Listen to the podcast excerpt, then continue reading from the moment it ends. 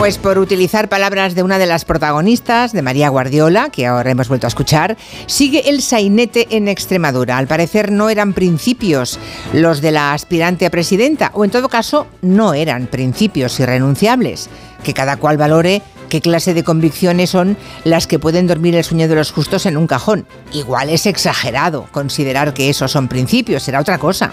El Parlamento extremeño ha puesto fecha para el pleno de investidura, que será los próximos 5 y 6 de julio con Guillermo Fernández Vara como candidato.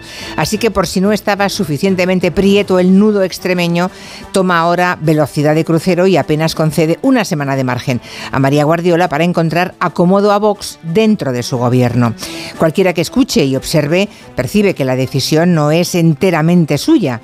En la carta que envió a los militantes extremeños, Guardiola mencionaba específicamente y abiertamente la estrategia electoral del 23J, confesando que el objetivo es llevar a Feijóo a la Moncloa. Así que hoy vamos a reflexionar sobre el nudo extremeño, pero extrapolando, más allá de lo que está ocurriendo en Extremadura, sobre la capacidad de maniobra que tienen o no tienen los líderes autonómicos. En general, ¿Tienen autonomía los líderes autonómicos? ¿Deberían tenerla? ¿O juegan en un equipo más grande y se deben a ese equipo?